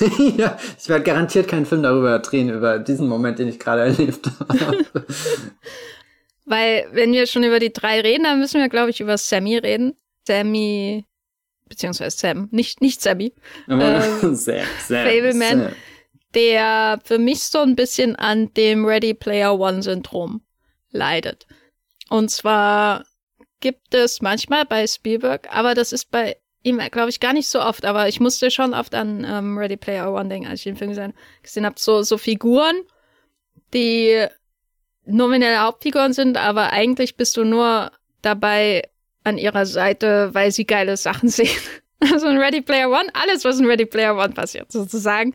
Ähm, und in Fablemans habe ich einen ähnlichen Blick auf, auf Sammy. Und ich fand ähm, das schon sehr erhellend, dem gegenüber Armageddon Time zu schauen, wo, wo James Gray ja auch sich selbst als Kind schreibt in diesem Film und wo es auch ein großes Gespräch über die äh, ja die Geschichte der Familie gibt mit einem älteren Herrn, der in seinem Kinderzimmer sitzt. Weißt du, also es gibt unglaublich viele Parallelen zwischen den beiden Filmen, möchte ich damit sagen. Aber die Figur, die der James Gray sich in Armageddon Time schreibt, die finde ich ultra spannend. Das ist ein ganz, ganz äh, vielschichtiger, interessanter interessant geschriebener Junge, dem du einfach zuschauen willst, wo du auch sehen willst, wie geht denn da die Beziehung mit seinem Schulfreund aus und wie entwickelt er sich dann. Der, der ist nicht nur da, um zu sehen, sondern der ist auch als Figur für sich stellvertretend, finde ich interessant. In Armageddon Time, der Junge. Was ich von Sammy Fableman nicht behaupten würde. Und das ist sowas, ähm, das weiß ich gar nicht, ob ich das dem Film überhaupt vorwerfen kann. Ähm, ich hab, aber bin sowieso bei, bei Spielberg immer sehr vorsichtig, mir irgendwas vorzuwerfen und habe sogar BFG damals drei Sterne mindestens gegeben, obwohl ich äh, nie wieder an den Film denken wollte hinterher. Und ähm, insofern äh, take this with a grain of salt. Äh, aber ähm, Sammy ist für mich wahnsinnig uninteressant. Der ist eigentlich nicht existent als Figur, außer wenn er Dinge anschaut. Und das ist sowas, was ich dann doch recht deutlich ähm, empfand dann, als wir nach Kalifornien mit der Familie gehen und er seine Freundin kriegt und er gebullied äh, wird und antisemitisch beleidigt wird und terrorisiert wird, im Grunde von den äh, arischen Supermenschen um ihn herum.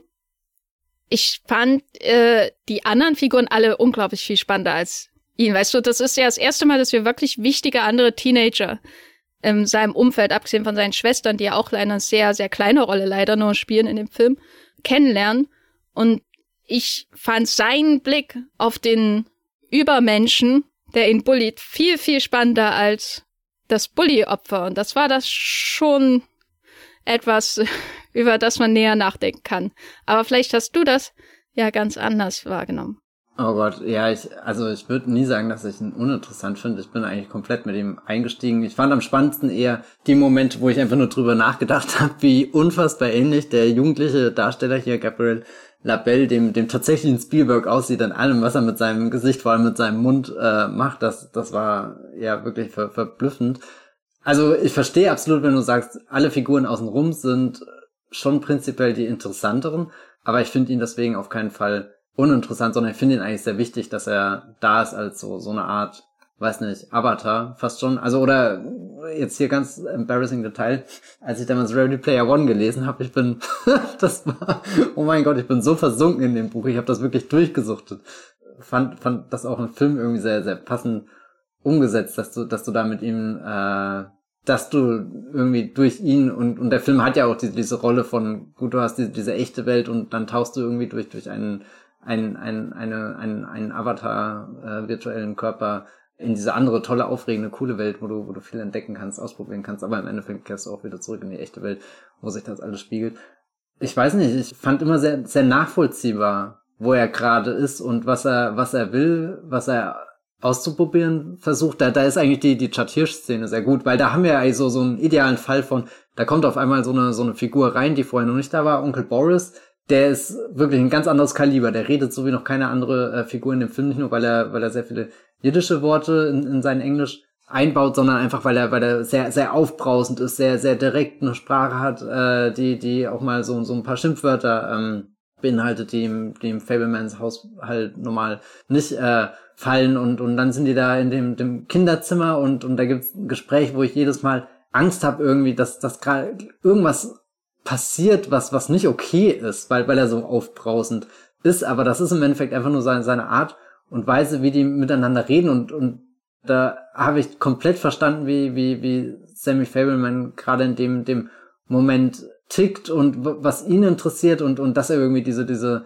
Figur braucht, die, die, die komplett dem, dem geordneten Alltag widerspricht, der, der im Fableman-Haushalt irgendwie äh, versucht wird, aufrecht zu erhalten und, und dass er dann so eine, so eine Figur braucht, um irgendwie diese, diese, die, die ihn wachrüttelt, um zu zeigen mit, naja gut, äh, dein Zweiter Weltkriegsfilm schön und gut, das kann ich absolut nachvollziehen, dass das das Coole ist, was dich gerade interessiert, aber versetz dich auch mal kurz in die andere Perspektive mit rein und das konnte ich dann über Fable, äh, über Fableman sagen, über, über Sammy sehr, sehr gut machen, dass ich, dass ich seine Perspektive eingenommen habe und mir doch nochmal angeschaut habe, wie sitzt gerade Paul Dano da, in seiner Ecke und geht über seine, seine, seine Bögen mit irgendwelchen wichtigen Informationen, wie, wie sitzt gerade ähm, Michelle Williams am Klavier und, und spielt dieses äh, Stück, was ja auch ganz verschiedene emotionale Stufen durchgeht, von es ist einfach nur. Aber, aber äh, hm? ähm, ist da da nicht einfach wieder nur eine Reflexionsfläche von anderen?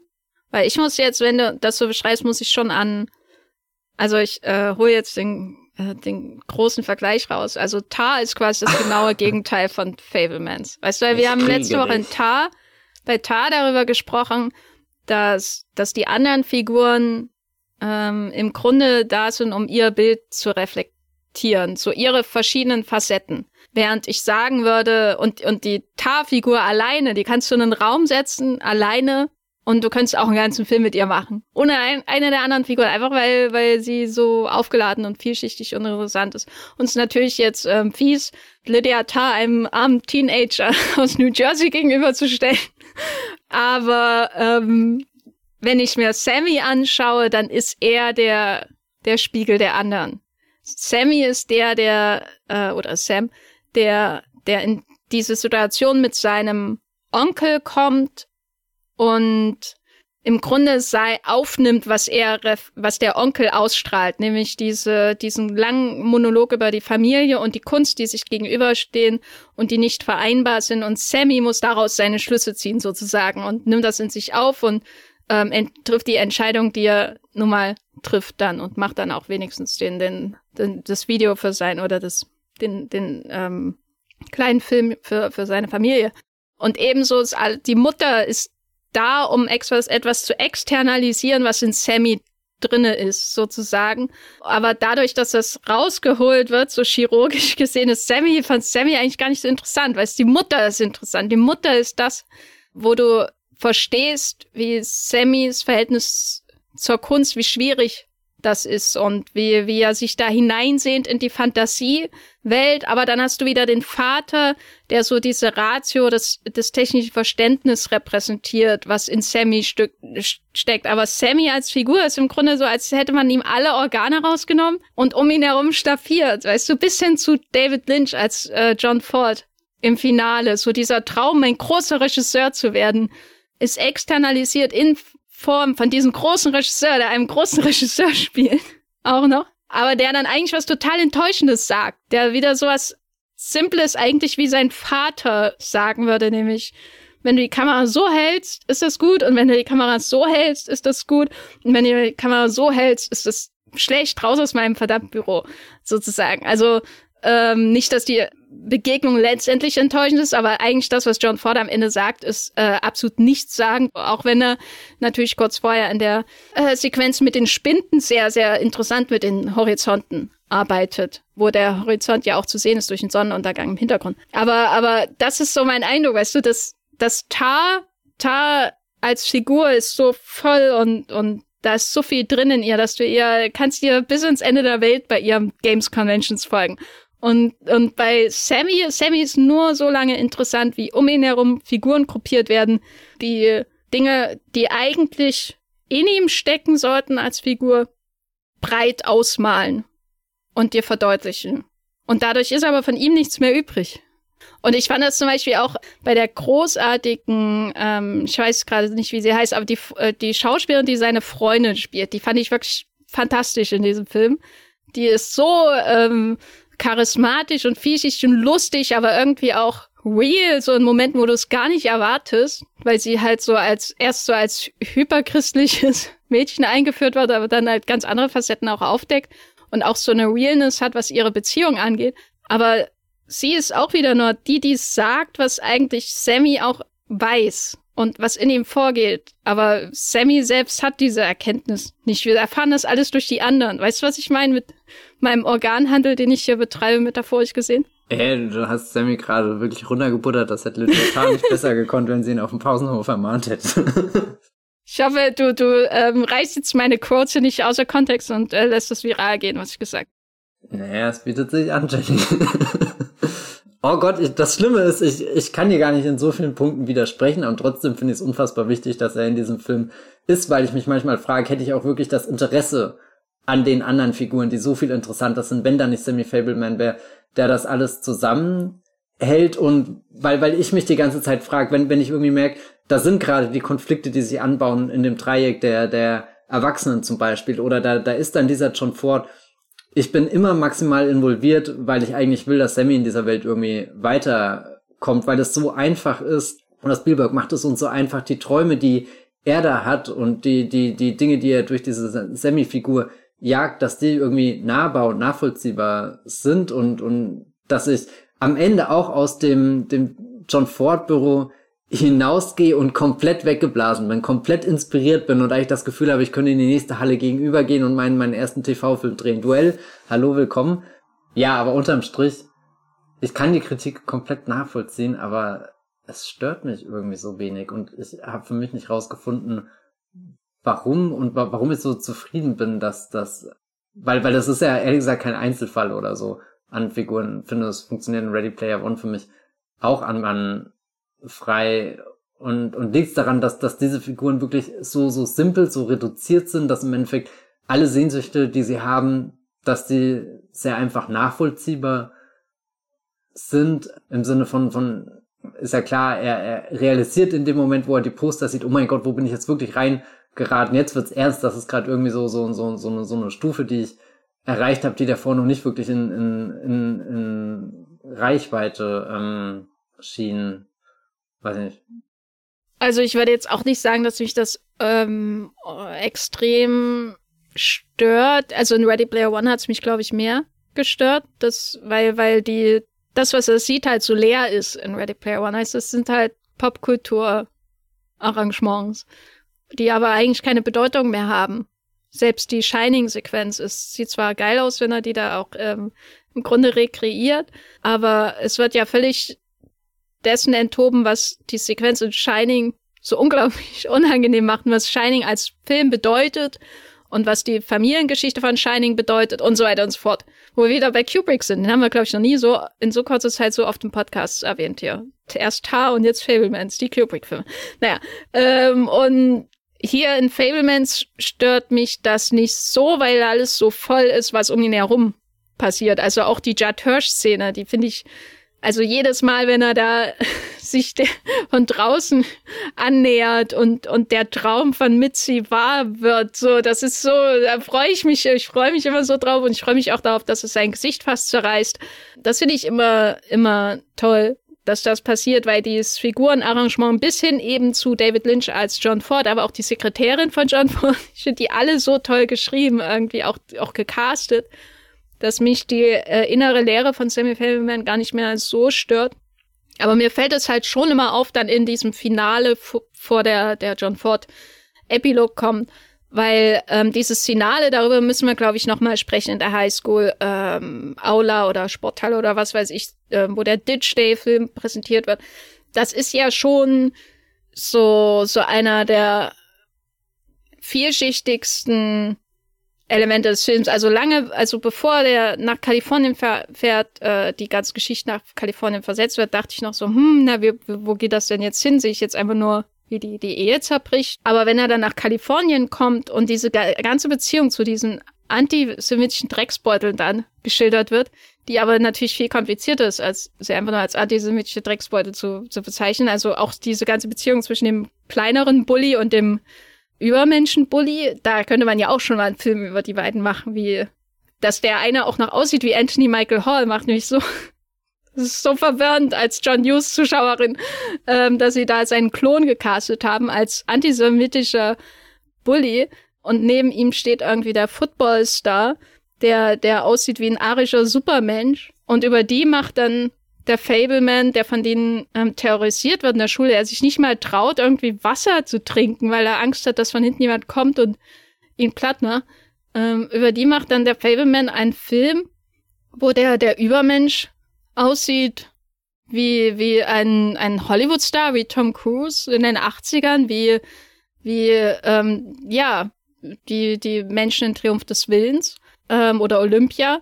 Und da passiert aber wieder so eine Trennung, ne? Der eine wird so, so völlig überhöht, was ja auch eine gewisse Ironie hat, dass der, der Antisemit ähm, zum ähm, ja äh, arischen Helden stilisiert wird, in gewisser Weise auch. Und der andere, der wird durch die Bilder, durch Bildermanipulation halt ähm, runtergemacht, durch die ausgewählten Bilder, die, die von ihm präsentiert werden. Der ist der Loner am Ditch Day, der nur einen Mishap nach dem anderen hat.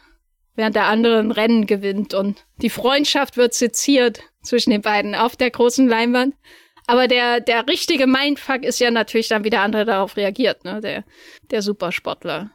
Ich finde ehrlich gesagt, in der Szene ist Sammy sogar mit am präsentesten für mich als Figur, weil ich es super nachvollziehbar finde, in welcher Situation er sich befindet und wie viele verschiedene äh, Bälle oder er gerade zugeworfen kommt, bekommt und wieder wieder zurückwirft und was wo landet oder nicht. Also es gibt ja dann, also der, der Film wird gezeigt und, und er sitzt irgendwie vor, vor seinem Spind total zusammen gekauert und wir haben ja schon davor erfahren, dass er irgendwie Zweifel hat, äh, wo er seine Schwester bitte, kannst du wenigstens mit mir kurz den Film schauen, bevor ich ihn morgen der ganze Schule zeigt und die, die Hölle losbricht. Und die Reaktionen sind ja auch recht unterschiedlich, aber überwiegend wird der Film ja schon gefeiert, weil sie die Leute vor allem selbst erkennen, weil, weil du Erinnerungen und Nostalgie im Endeffekt schon in dieser kurzen Zeit entstanden sind, so, so, es ist so, keine Ahnung, wie alt schaust du halt Fotos an, die du von so einer Party gemacht hast und manches ist cringe und manches freust du dich drüber und bestimmte Figuren tauchen öfter auf als andere und und und und und.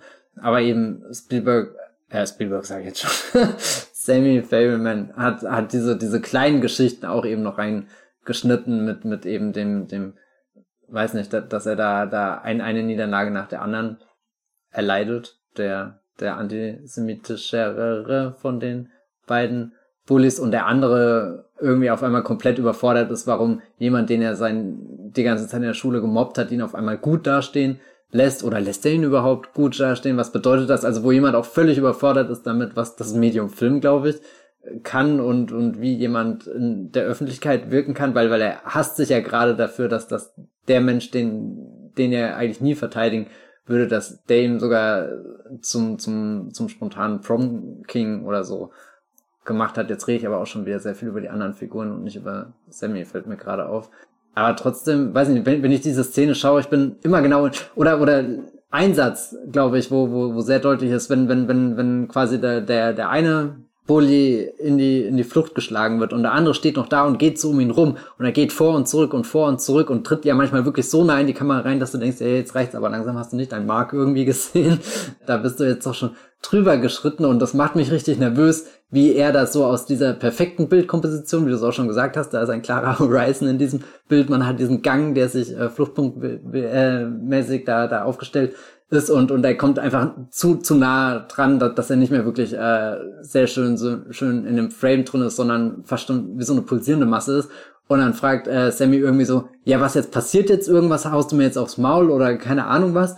Und das ist so ein Moment, wo, wo Sammy für mich komplett aus Fleisch und Blut äh, dasteht, wo ich keine Sekunde drüber nachdenke, ist das jetzt Steven Spielbergs alter Ego, ist das äh, eine Figur, die jetzt nur Gefäß ist, um, weiß nicht, irgendwas anderes zu transportieren, sondern ehrlich gesagt sagt, finde ich diesen, diesen, diesen, diesen Coming of Age Highschool Umgebungsblock, den er da drinne hat, wo ja auch das Filmmachen an sich erstmal am, am weitesten distanziert ist. Das ist schon das, wo Sammy für mich als Figur am ehesten greifbar ist. Und das auch der, die, diese Szene, die nimmt ja keinen, keinen Schluss, den du vorhersagen könntest, sondern endet ja fast schon auf so einer völlig bizarren Casablanca-Note zum Schluss, wenn sie sich beide mit dem Mittelfinger verabschieden und irgendwo ihren Frieden gefunden haben, obwohl sie wissen, dass sie zwei sehr grundverschiedene Ansichten haben. Das ist schon eine wirklich verblüffende Sequenz.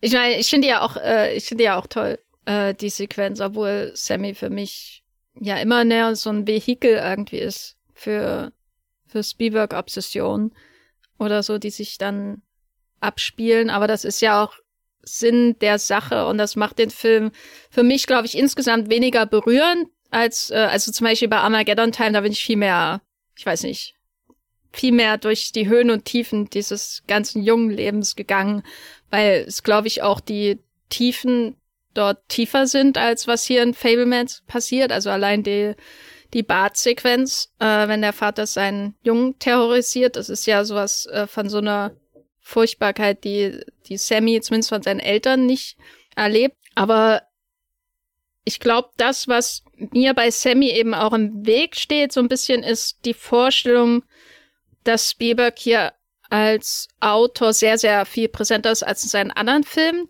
Und dass er ist ja am Ende dann wirklich präsent. Also er erzählt diesen Film zwar nicht wie, wie andere ähm, Regisseure in ihren Filmen auftreten zum Beispiel und erzählen. Also ähm, Helmut Keutner Shoutout, äh, Mon Petit äh, ist der Einzige, der Erzähler in seinem Film, sitzt in einem französischen Café und erzählt von dieser traurigen Liebesgeschichte, die er uns gleich zeigen wird als Filmemacher. Sowas macht der Spielberg ja eher nicht in seinen Filmen, aber er ist hier ja schon sehr präsent. Erstens durch das Vorwissen, dass er äh, von sich erzählt äh, in diesem Film, aber zweitens auch natürlich, weil er seine filmmacherische Präsenz immer wieder auch zeigt. Natürlich im Finale sehr, sehr offensichtlich, aber auch diese Momente, wo die, die Familie beobachtet wird wie von einer Überwachungskamera oder als würde seine Ka die Kamera von äh, Janusz Kaminski um den Familientisch äh, mit den ähm, Großmüttern zum Beispiel auch am Anfang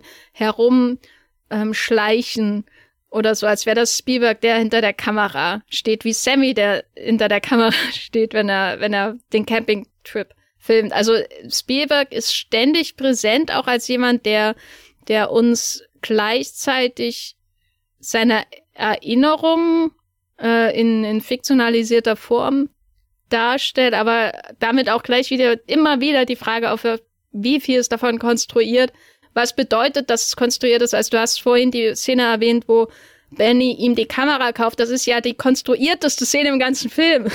Sozusagen, dass das gleichzeitig passiert. Und das ist natürlich ein ganz, ganz wichtiger Moment, aber gleichzeitig, wenn ich mir das anschaue, frage ich mich, was für ein Zufall. wie, wie kommt das denn, ähm, dass das gleichzeitig passiert? Äh, das heißt, du hast die, die Fiktionalisierung, die rattert die ganze Zeit mit, so, während dir eine authentische, ein authentischer Einblick in die Jugend von Steven Spielberg gegeben wird. Das heißt, sind ständig nebenherlaufende Dinge, wo man sich fragt, widerspricht sich das? Wie füttert sich das, äh, was, was lerne ich da eigentlich auch letztendlich über Spielbergs Verständnis von Film, für ihn persönlich, aber von Film auch als Medium.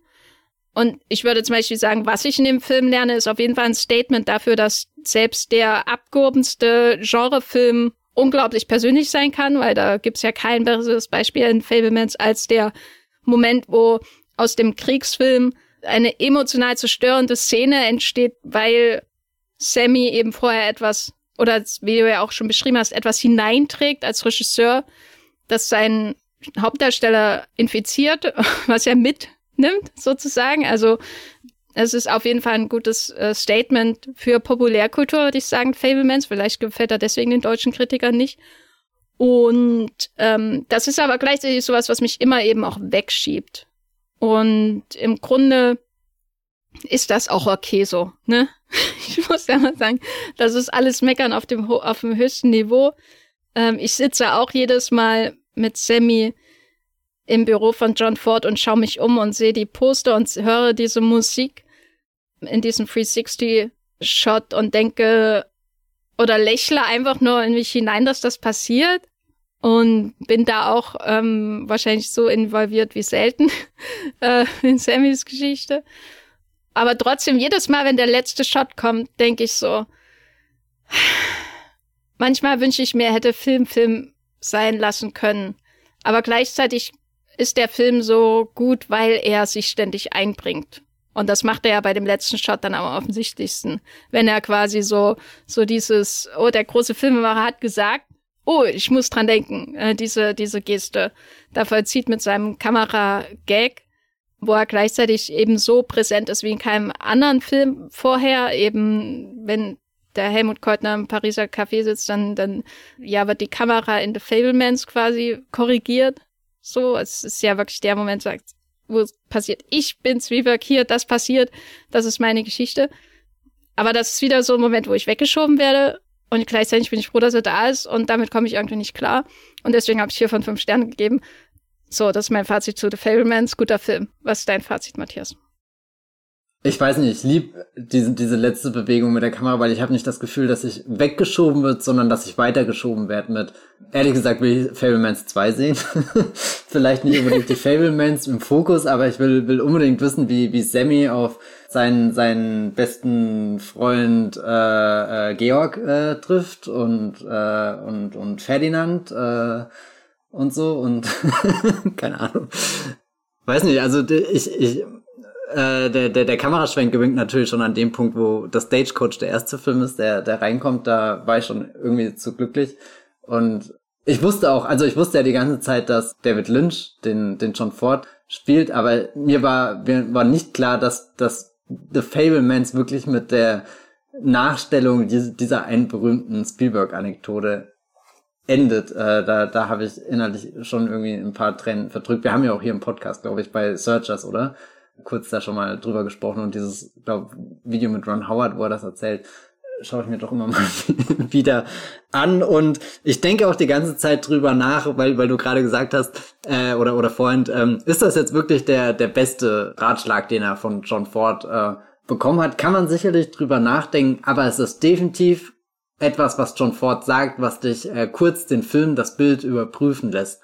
Und das finde ich immer super spannend, wenn, wenn sowas passiert und, und das dann in einem Film, der wirklich wie, wie aus einem Guss wieder gedreht ist. Also da haben wir gar nicht drüber gesprochen, aber, äh, oder schon, schon das mit anklingen lassen, aber weiß nicht, so, so jetzt irgendwie vor, vor ein paar Jahren West Side Story zu schauen, der, der schon so, so, so pur äh, und, und intuitiv durch diesen mega Musical äh, sich bewegt hat und jetzt setzt hier der Fablemans ein mit dieser, dieser Kamera, die, die am, am Gehsteig entlang fährt, äh, bis wir runter zu dem, dem kleinen Sammy kommen, der gleich das Größte der Welt äh, sehen wird auf der, der größten Leinwand und, und so weiter. Ähm, also der Film wirkt auch in vielen Teilen wie, wie aus einem Guss und am Ende so, so ein richtiger Ruck irgendwie. Also irgendwas, wo, wo ich sterben würde, wenn das in einem meiner Filme drinne wäre, weil das so, so völlig unschön ist und auch irgendwas, was ich hauptsächlich eher in Filmen sehe, die halt schon sehr bewusst diese Ebene aufmachen. Also sei es jetzt zum Beispiel ein Found-Footage-Film oder eine Mockumentary oder so, wo immer ganz klar ist, da ist irgendwie ein Kameramann, ein Kameramann-Team, irgendwie ein Filmteam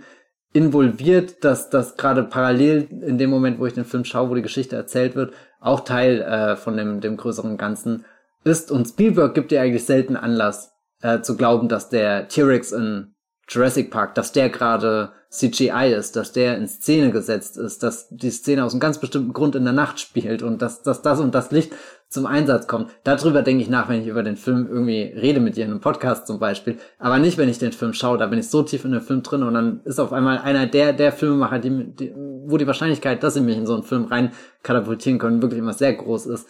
Und der hat dann diesen, diesen Ruck drinne und das ist aber kein Ruck, der mich rausreißt, sondern eigentlich nur ein Ruck, der, der, der mich selbst irgendwie äh, sehr beflügelt aus dem Kino ähm, schickt. Keine Ahnung, ich kann gar nicht sagen, wie, wie toll ich das finde. Das ist so, weiß nicht, das ist wirklich ein, ein Geniestreich, weil ich glaube, es wäre fast unbefriedigend gewesen, nur diese Szene allein mit John Ford in dem Film zu haben, aber dass Spielberg die nach, weiß nicht wie vielen Jahrzehnten das her ist, dass, dass dieser Moment in seinem Leben passiert ist, aber dass er die so, so nachträglich mit irgendwas kommentiert, wo du genau weißt, naja, klar, natürlich hat Spielberg schon tausend Filme gedreht und die kann man schon in tausend Richtungen ausstellen lassen, um, um irgendwelche ähm, Bilder zu bekommen von, von was auch immer und weiß nicht, er, er fühlt sich da so, so at peace, wie, wie würde man das im Deutschen sagen? So. In Frieden mit sich selbst? Ja, genau, in Frieden mit sich selbst, oh mein Gott. äh, furchtbar äh, äh, im, im Frieden mit sich selbst und weiß nicht, das ist ein sehr schönes Gefühl, das am Ende von, von so einem Film zu haben, der zwischendrin ja überhaupt nicht im Frieden mit sich selbst ist, sondern eher sehr, sehr aufwühlend und die, dieses, dieses Wissen von, rein theoretisch könnte Spielberg jetzt in den Ruhestand gehen und nie wieder einen Film machen, aber er ist im Frieden mit sich selbst und hat trotzdem noch diese Lust und Neugier, damit rumzuspielen, diesen, diesen einen, diesen einen Move, diese Bewegung, diesen, diesen Hiccup zu äh, machen und es fühlt, also es fühlt sich gleichermaßen so an, wie als ist er am Ende, als hat er gerade sein ganzes Wissen mit uns geteilt, aber wie als könnte er jetzt auch eigentlich erst sein, sein, seine Karriere als Filmemacher beginnen. Jetzt entdeckt er erst, was das wirklich bedeutet und das mag ich irgendwie so. Also es ist nicht der Film von dem Altmeister, der sich verabschiedet und du schläfst schon fast ein, während du seiner Geschichte noch zuhörst, sondern das könnte auch, weiß nicht, gerade ein 30, 40-jähriger Spielberg irgendwie gemacht haben, so vom, vom, vom Mindset, mit dem ich aus diesem Film entlassen werde. Und, und das finde ich irgendwie was, was sehr Schönes irgendwie, dieses, dieses Bild von Spielberg ist der Märchenonkel, der Traum verprägt. Das, das trifft vielleicht irgendwie irgendwo schon zu, aber nee, ist viel lebendiger und aufregend. Da irgendwas, was, wo, wo man noch ganz viel entdecken kann, was dir jetzt entweder äh, sagt, nimm selbst die Kamera in die Hand oder schau auf alle Fälle nochmal Indiana Jones und der letzte Kreuzzug an, weil du wirst einen völlig neuen Film sehen. Ja, Spielberg oder Godard? oh, ja, okay, das ist nicht so leicht zu beantworten wie die erste Frage, Belfast oder Fablemans, aber ich bin schon sehr im Spielberg-Lager. Sorry, Godard. Das, das, tut mir jetzt irgendwie ein bisschen leid, weil vielleicht ja kann auch sein letzter Film kommt und wer weiß, was das wird, aber hm, wo bist du? Naja, mir persönlich gibt äh, Spielberg schon mehr einfach, weil er ähm, recht eng mit meiner ähm, Entdeckungsverliebe zum Film verzahnt ist. Ich muss schon zugeben, dass ähm, Weekend nicht mein Erweckungsmoment war, als ich elf Jahre alt war und dachte, Filme sind das Geilste auf der Welt. Moment, du hast Weekend mit elf Jahren gesehen? ähm, nein, aber Vielleicht, um nochmal zur Einleitung kurz zurückzukommen. Ich glaube, was man oberflächlich dem Film vorwerfen könnte, wenn man ihn nicht genau schaut, ist, dass er in gewisser Weise ein, ein Plädoyer für die Flucht in der Fantasie in die Fantasie abliefert. Aber ich glaube, wenn man ihn etwas, ähm, und das würde ja, das ist, glaube ich, sowas, was ich öfter gelesen habe und wo ich das Gefühl habe, da versuchen Leute einfach nur ihre Spielberg-Klischees zu bestätigen, sozusagen, die sie schon vorher hatten und die sie mit hineintragen in diesen Film. Aber das, was er, glaube ich, wirklich zeigt, ist auch Wahrheit. Also insofern, äh, äh, ich ziehe meinen imaginären Hut vor äh, Godard, aber er zeigt eben die, die verschiedenen Wahrheit, die Wahrheiten, die voneinander getrennt und neu zusammengesetzt werden können. Also ich glaube, dass das Familienvideo, das, oder das, ich sage mal Video, aber der Familienfilm, den Sammy schneidet, der ist ja ebenso wahr, wie der, den er in seine Schublade packt. Aber am wahrsten ist wahrscheinlich, wenn man beides hintereinander schaut und zusammen schaut. Und das ist eben so eine Ambivalenz in dem Film, die ich einfach sehr überraschend und ähm, erhellend auch fand, dass er auch hier eben, das hat ja schon angedeutet, so ein äh, Argument dafür macht, dass auch die, die fantastischsten Stoffe Wahrheit enthalten können. Und das trifft auf dieses unfassbar unerträglich idyllische Familienvideo von dem Campingtrip mit dem unfassbar awkwarden Tanzmoment genauso zu wie auf den Kriegsfilm, den er dreht. Und ja, das ist ein schönes Statement, glaube ich, auch für seine Filmografie. Also es ist ja, du hast ja gesagt, es ist jetzt nicht so ein älterer Filmmacher, der irgendwie jetzt so das, das Kapitel zuschlägt oder so, was man hier bei The Fablemans hat, sondern eher im Gegenteil. Aber es ist auch so eine Vision, wie Film sein kann oder wie, wie jemand, der so, so viele Filme gemacht hat und so erfolgreich wie jemand oder was jemand so mitgenommen hat aus diesem Medium, was, was Film für ihn ist. Und ich glaube, da hält, wenn man The Fablemans ähm, genau anschaut, doch der Film viele Überraschungen für Menschen bereit, die Spielberg nur als diesen Blockbuster-Menschen betrachten. Und äh, er ist gut und er läuft in deutschen Kinos. Bitte schaut die Fablemans, weil er ist schon ganz furchtbar in den USA gefloppt.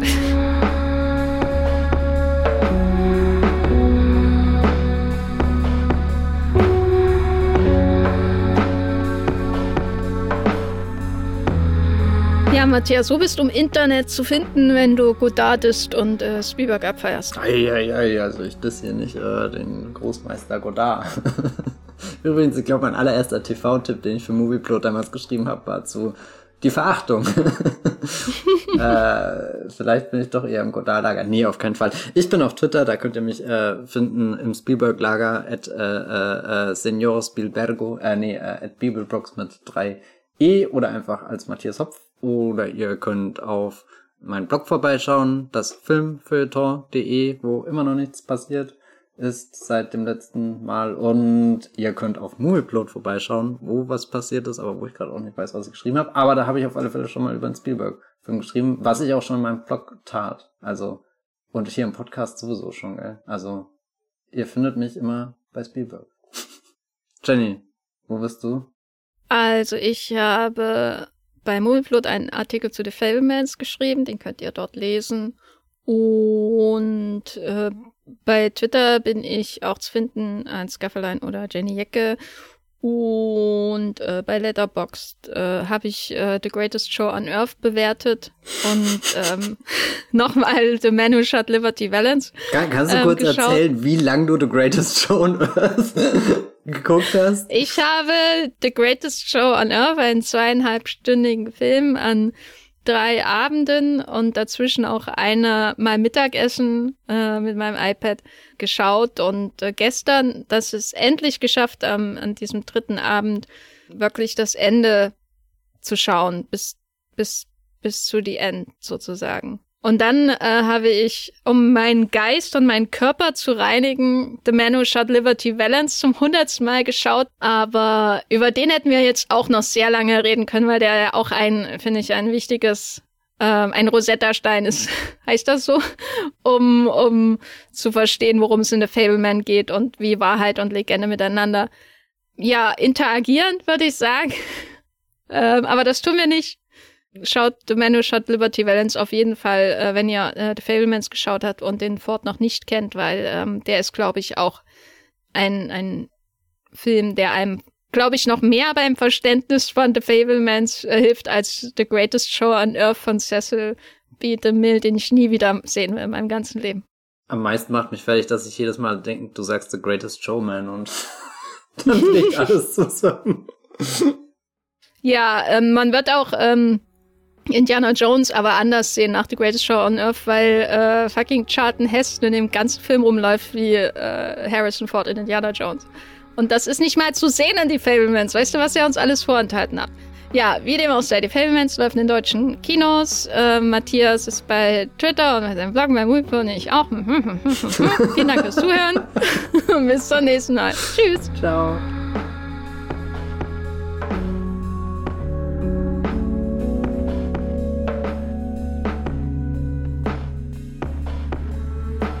Der Wollmilchcast wird produziert von Matthias Hopf und Jenny Jeckel. Unser Intro und Outro stammt aus dem Song Slam Canto von Kai Engel. Ihr könnt den Podcast bei allen gängigen Apps abonnieren und wir freuen uns über Kommentare und Bewertungen bei iTunes.